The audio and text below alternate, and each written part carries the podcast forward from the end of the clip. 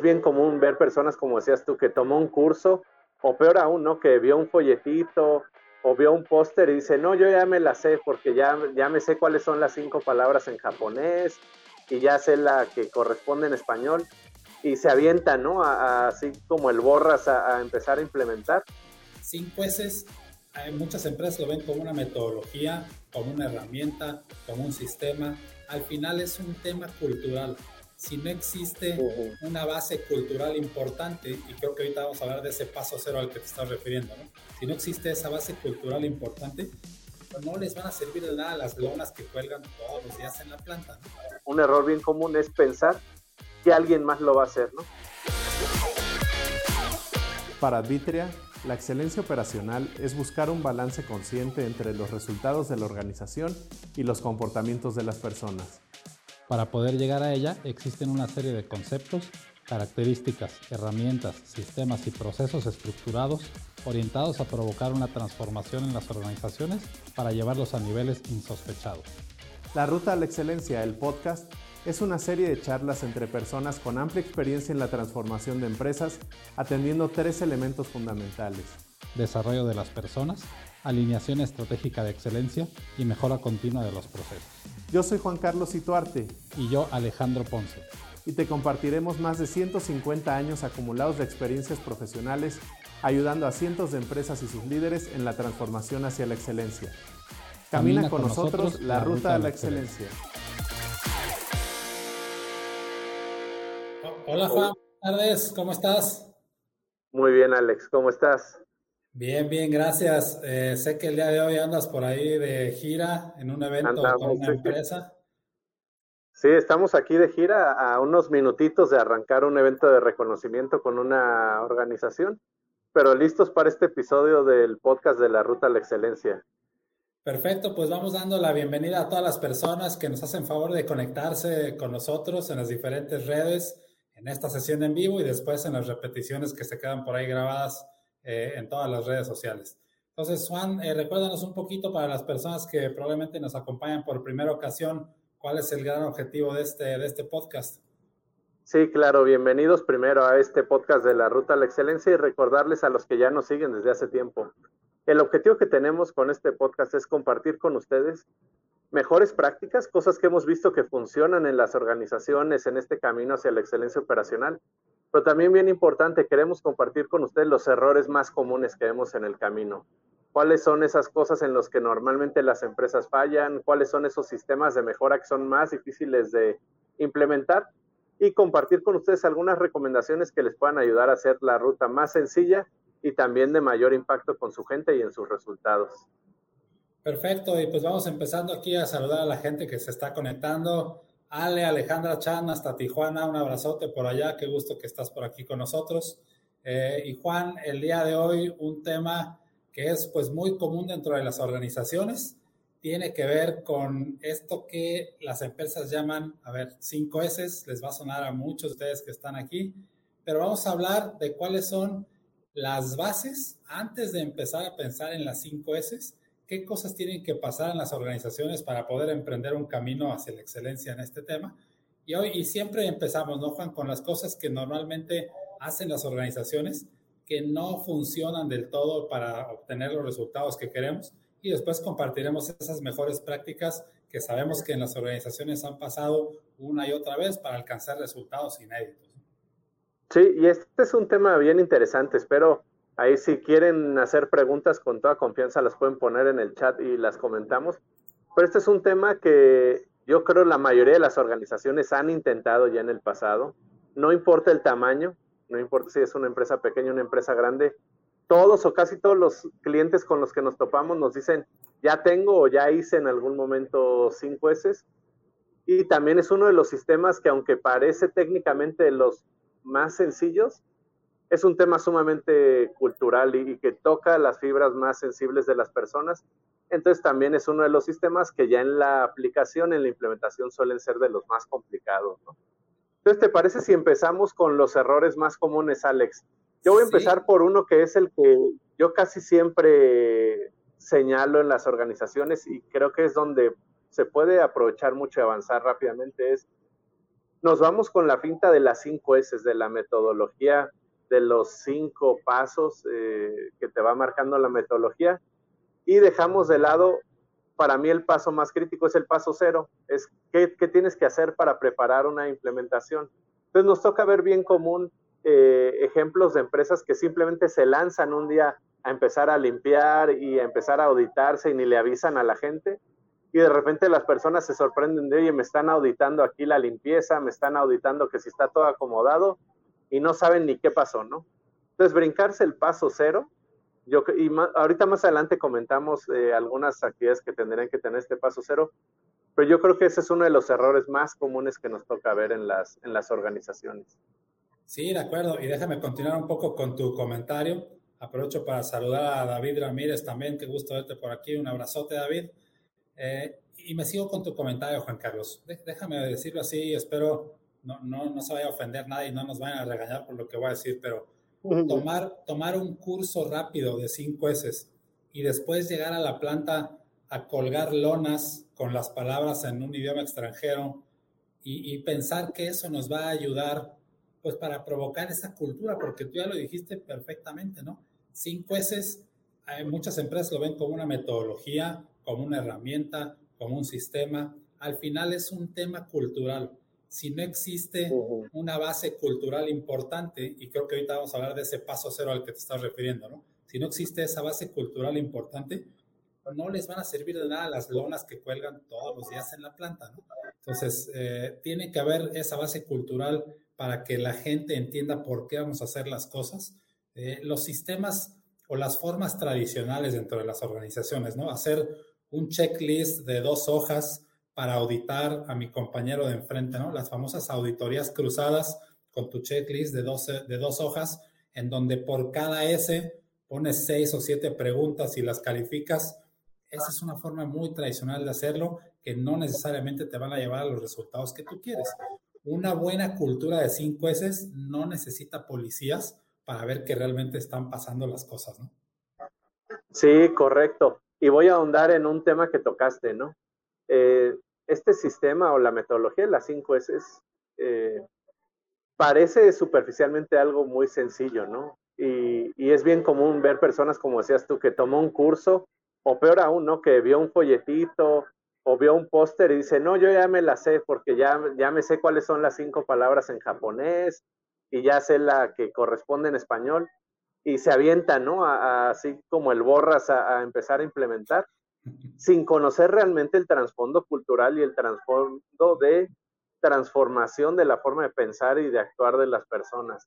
Entonces, no es simplemente así como una receta de cocina de paso uno, paso dos, paso tres, paso cuatro y paso cinco, va mucho más allá. Entonces, yo creo que el, sentir o, confiarse demasiado de esto está fácil es un error también bien común en los líderes. Y ahí agrego otro elemento que nos toca ver mucho. Líderes que dicen, ¿qué tan difícil puede ser? ¿no? Y que dicen, ya leí lo de las cinco S, me metí ayer a internet, ya lo leí, pues ya háganlo, o sea, esto debería ser rápido, empiecen mañana, este, ya arranquen que ya quiero ver cambios y, de nuevo, subestimar el, el, esfuerzo que implica y la interacción que necesitas con la gente es otro error bien común en las organizaciones. Y ahorita hablaste de, de esa receta, ¿no? O sea, no es una receta de cinco pasos, eso no es.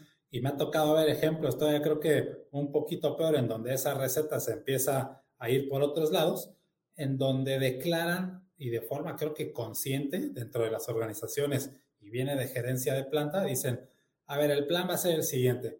Implementamos la primera S de aquí a marzo en toda la planta. Y después de marzo a junio, la segunda S. Y después hacemos la tercera. Y no, o sea, qué forma de pensar tan limitada es esa, ¿no? Y discúlpenme si en algunos planes así lo están haciendo entre sus organizaciones, pero no es la forma adecuada. O sea, cinco S no es una receta y menos si la empiezan a distorsionar de esas maneras. Regresamos a la parte cultural. O sea, tiene que haber una base cultural y creo que aquí entra también un poco, bueno, no un poco, ¿no? Entra mucho el tema de la parte de la filosofía de la organización. Si la filosofía de la organización no refleja y no tiene principios, no refleja comportamientos que tengan que ver con el orden y la limpieza y este paso cero del que estamos hablando, pues entonces no esperemos milagros ni en resultados ni en los comportamientos que tienen que ver con todo lo que gira alrededor de las 5 S.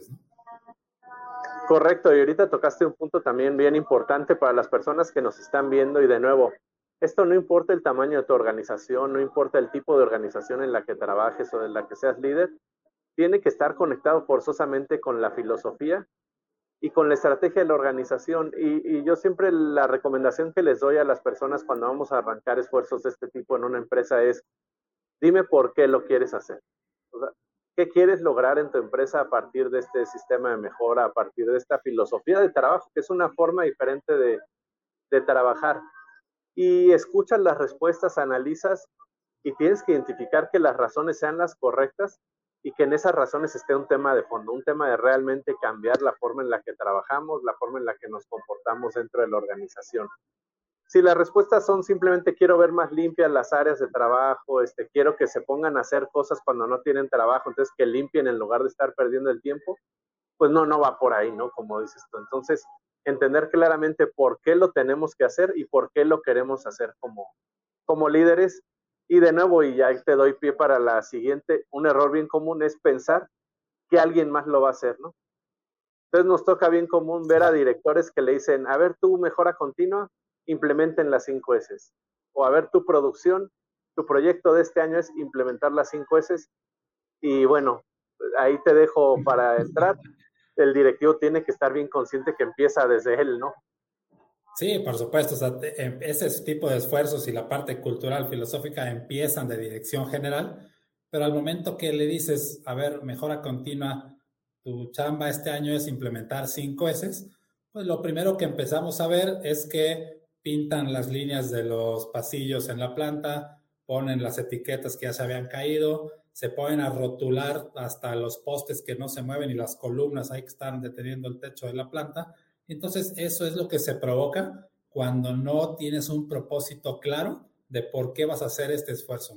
Y esa base cultural y filosófica que tienen que empezar desde dirección general. Entonces, también nos enfrentamos con esa clásica frase que yo cada vez que la escucho adentro de la organización, se me ponen así, las tripas se me revuelven, pero acuérdate, ¿no? Cuando estamos en una sala de juntas y antes de que se vayan de la sala de juntas todos los participantes, siempre alguien dice, oigan, acuérdense de hacer cinco veces en la sala antes de que se vayan.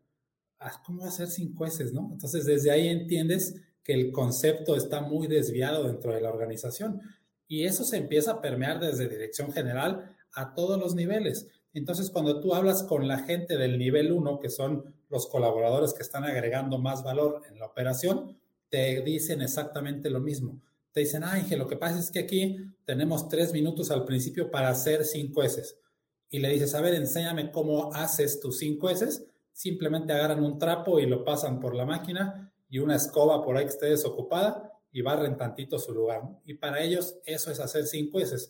¿Están bien alineados? Sí, claro, porque así viene desde dirección general y eso es lo que tienen en mente para hacer cinco S. Entonces quedan muy cortitos con este tema de una base filosófica y del paso cero que necesitamos hacer para que esto empiece a funcionar en toda la organización.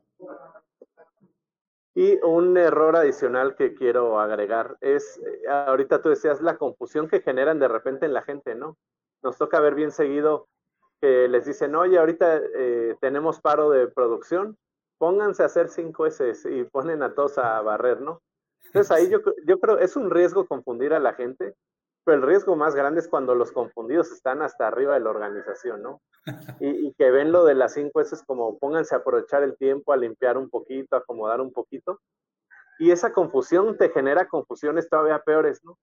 No sé, creo que nos ha tocado ver muchos casos en donde preguntas, oye, ¿y cómo vas en tus esfuerzos de orden y limpieza? Y te dice, no, pues es que yo ya, yo ya junté cuatro veces, ya las tengo, ¿eh? Ya, ya estoy en la quinta o este, yo ya tengo dos S y, y, pues de nuevo no es necesariamente así, ¿no? No hay, no hay que verlo como cinco pasos en donde ya te evalúas en, cuál vas, no necesariamente es así. Eh, hay, hay que ser bien claros de qué quiero lograr, hacia dónde quiero llegar, cómo quiero ver el comportamiento de mis personas y, y yo creo que ahí está una clave. Cuando estamos, cuando hablamos de sistemas de mejora, casi toda la gente piensa en resultados y no, en este en particular sí hay que ser bien claros en el resultado se va a ver en comportamientos.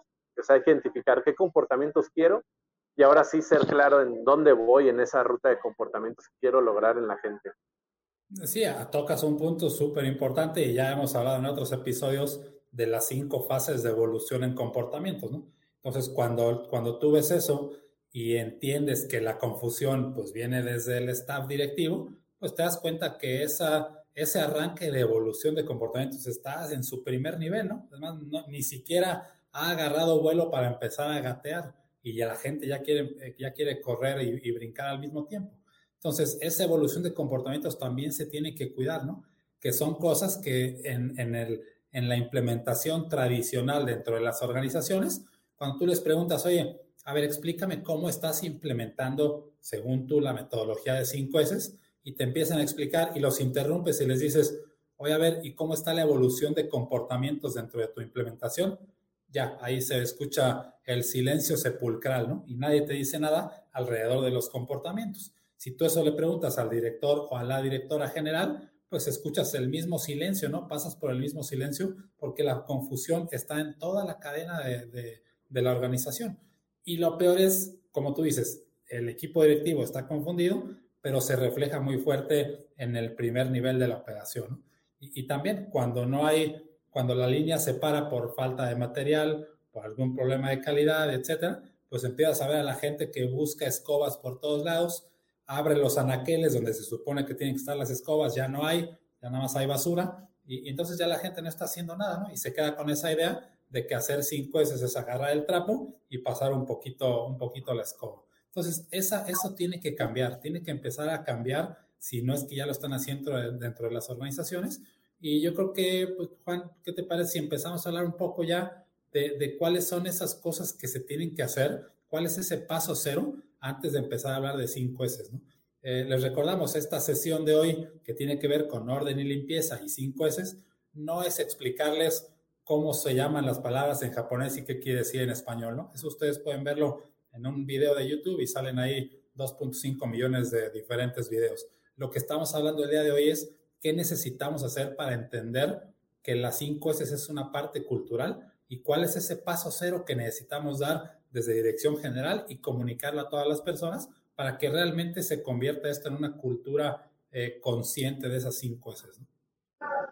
Mira, si quieres empiezo con una y una bien importante. Hay que dedicarle el tiempo necesario antes de arrancar el despliegue de la estrategia con toda la población en trabajar este, este cambio cultural y este cambio de comportamientos con la dirección, con el equipo de liderazgo y con el director general. Entonces, antes de hacer cualquier cosa con los chicos que tienes en el piso de producción o frente a tu cliente, lo primero que tienes que hacer es asegurar que el director está convencido y que el director es vivo ejemplo de lo que vas a empezar a hacer. Entonces, yo siempre les recomiendo, antes de hacer cualquier otra cosa, el primero que toma curso de esto es el equipo directivo, los primeros que implementan sus campañas de limpieza, de orden, que generan sus estándares visuales, etcétera, es el equipo directivo. ¿Por qué? Porque es natural que cuando tú le vas y le pides a la gente, oye, vamos a limpiar, vamos a ordenar, vamos a seguir estos criterios, lo primero que te voltean a decir es, oye, ¿y ya le dijiste a aquel?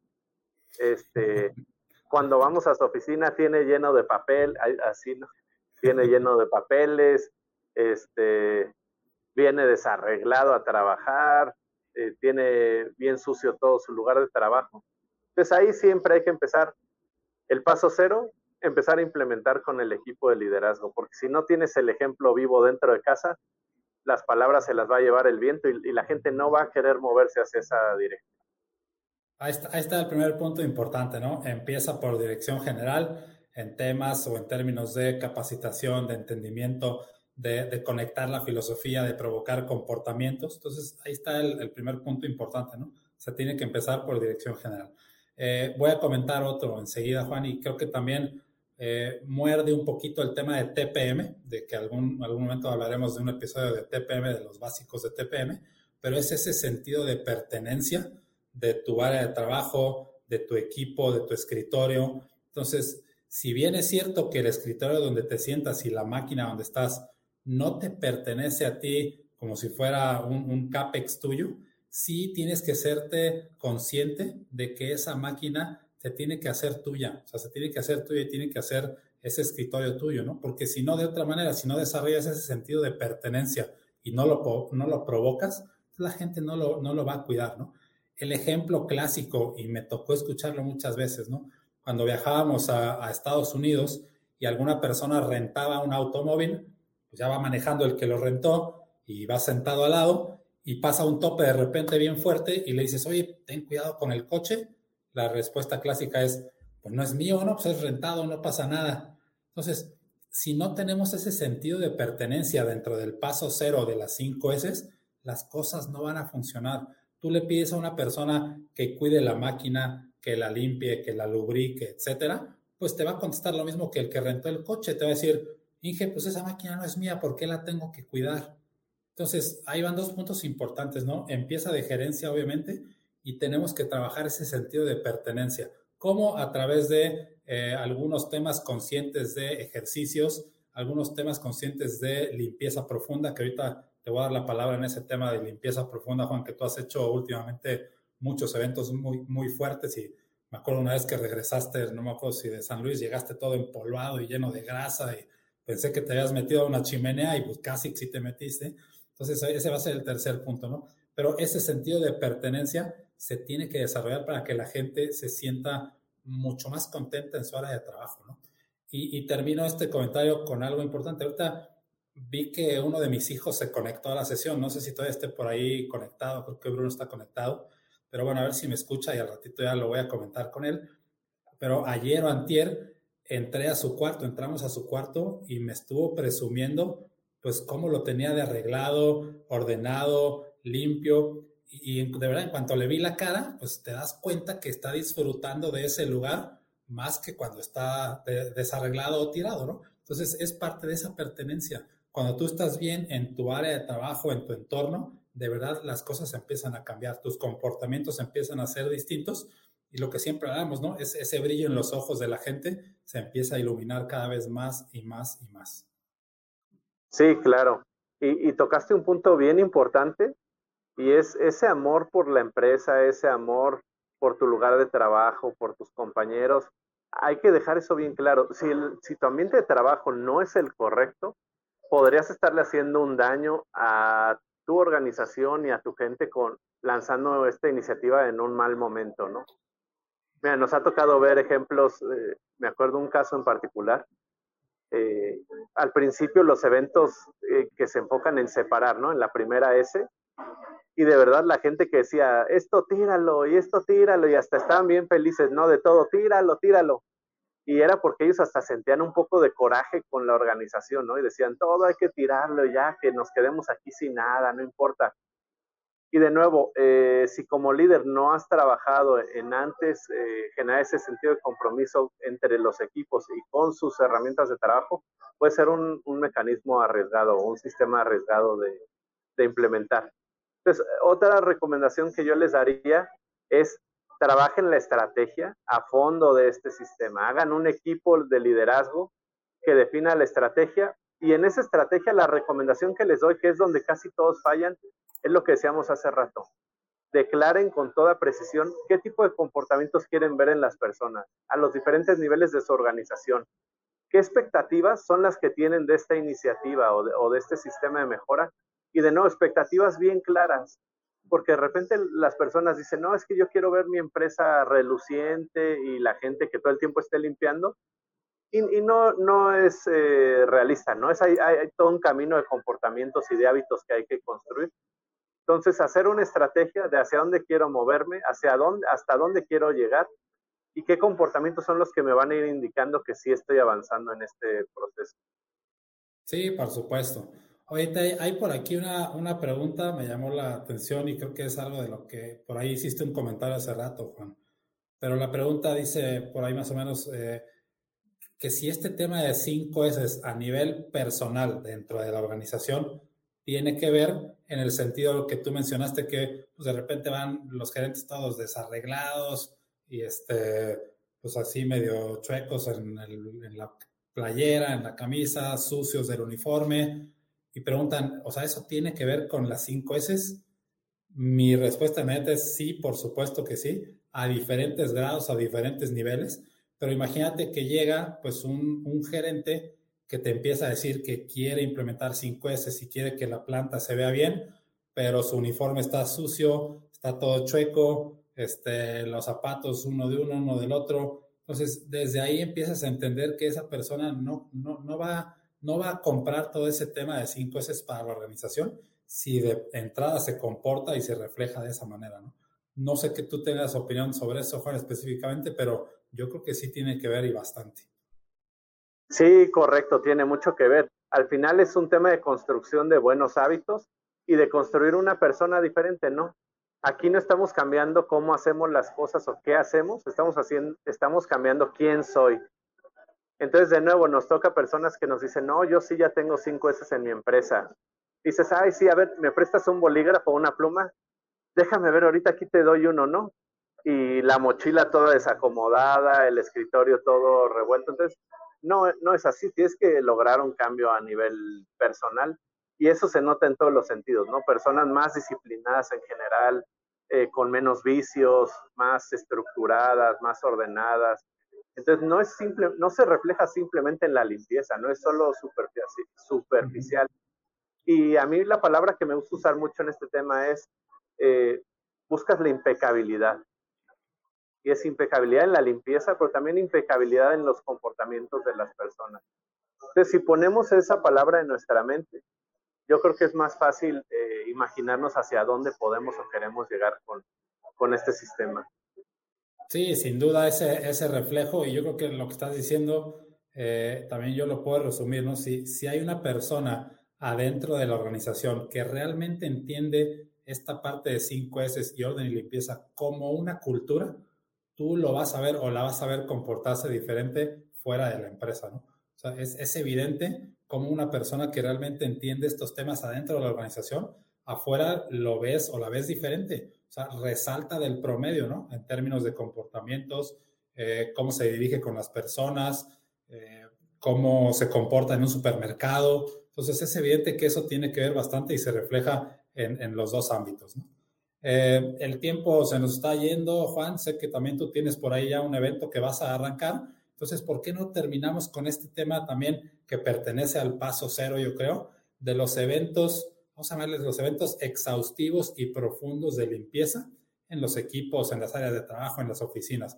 Cuéntanos un poquito cómo se hacen estos eventos y cuál es el impacto que tienen, porque yo estoy impresionado de al siguiente día que se terminan estos eventos, la gente, híjole, si te acercas tantito a la máquina, casi que te están así con un trinche haciéndote si ensucias y metieras un papel, aquí te voy a dar con el trinche, ¿no?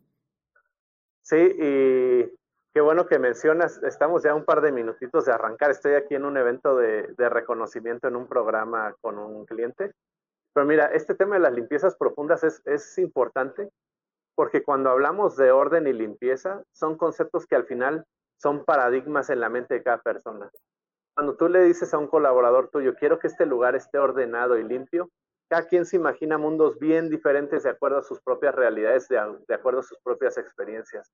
Entonces nosotros cuando implementamos este sistema, solemos hacer eventos que le llamamos limpiezas profundas, limpiezas exhaustivas, para ir guiando a la persona a qué niveles queremos llegar de orden y limpieza.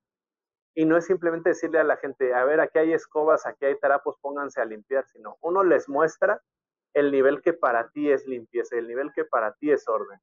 Entonces yo siempre les digo, pasar la escoba, pasar el trapo, no es limpiar. Quitar cosas y tirarlas a un lado no es ordenar o no es separar. Poner las cosas simplemente apiladas de una forma diferente no es ordenar. Entonces estos son esfuerzos en donde trabajas de la mano con la gente en hacer limpieza a profundidad, orden a profundidad, ¿no? Y yo les digo, ¿cómo se ve el orden a profundidad? Cuando en lugar de usar trapos y escobas estás usando cepillos y estás eh, así limpiando a detalle. Eso hace un cambio súper radical, no solo en cómo quedan las áreas, sino también en la mentalidad de la gente. Y ellos empiezan poco a poco a construir esos nuevos paradigmas de hasta qué niveles de limpieza puedes llegar. Y con eso estás construyendo bases bien sólidas para hacer ya después tu despliegue al resto de la, de la organización a niveles mucho más elevados. Oye, frases que hemos escuchado en estos eventos, ¿no? muchachos en las líneas que nos dicen, oye, yo no sabía que esta máquina era azul, ¿no? Yo, yo la veía siempre gris y negra, pero ya que le raspamos y le dimos con el cepillo y con la lija, me estoy dando cuenta que mi máquina es azul. Entonces, escuchas ese tipo de cosas y, y, la frase no se queda ahí, empieza ese sentido de pertenencia y esos muchachos no van a volver a dejar nunca que su máquina se vuelva gris. Entonces, empieza a, a cambiar todo el tema de comportamientos, los resultados, como tú dices, los paradigmas de la gente empiezan a cambiar. Y cuando dirección general está involucrado en esos eventos, Tú ves al director general con las mangas por acá y dándole con el cepillo y sacándole brillo a las cosas. Es cuando las cosas empiezan a cambiar, ¿no? La cultura empieza a evolucionar, los comportamientos y los resultados no se diga. Entonces, cuando tú trabajas bien en este paso cero de las cinco S, no necesitas tener policías para checarte todos los días y darles un score sin sentido a las auditorías que haces, ¿no? Porque ese es otro común vemos auditorías que dicen, en esta planta estamos en 89 de 100 y volteas y dices, ah, caray, creo que me equivoqué de planta, ¿no? Esta no es de 89. Entonces, bueno, pues yo creo que, ¿qué te parece si terminamos con un par de, de, consejos o algo así muy puntual? Y ya te dejamos que vayas a este evento que yo creo que ya te están esperando, ya debe haber empezado. Entonces, ya para terminar, yo me quedaría con esto, ¿no? Sean, sean conscientes de que antes de las 5 S existe ese paso cero que tenemos que cimentar, diseñar y promover en todas las personas y tiene que ver con la parte cultural, el sentido de pertenencia, involucramiento de la gerencia y que también conozcan un poco la parte técnica. Entonces yo me quedaría con eso, entiendan que existe un paso cero y no nada más tomen el curso y llenen la planta de pancartas con las cinco S. Sí, y yo el tip que les dejaría para cerrar es comportamientos. Recuerden, el cambio cultural es comportamientos, ese es el nombre del juego. Entonces hay que diseñar mi mecanismo, mi sistema basado en comportamientos y dejar de preocuparnos tanto por los nombres japoneses y preocuparnos más por los comportamientos que quiero tener en mi equipo de, trabajo. Y pues ahora sí, ya me voy, ya, ya estamos a nada de empezar. Adelante, este, listo, Juan. Recordarles, nos pueden seguir en las redes sociales. Estamos ahí en LinkedIn, Alejandro Ponce, Juan Carlos Ituarte. Y los esperamos en los próximos episodios de la Ruta a la Excelencia. Nos vemos el próximo miércoles. Próximo miércoles a la misma hora por aquí nos vemos en el siguiente episodio y vamos a estar contestando todas sus preguntas en los siguientes días. Cualquier cosa que tengan eh, pendiente porque les contestemos o algún tema que quieran, que quieran ustedes que toquemos en los siguientes episodios, Estamos ahí atentos a sus comentarios. Muchas gracias a todos, que tengan excelente tarde, noche y Juan, que te vaya muy bien por allá en el evento de reconocimiento.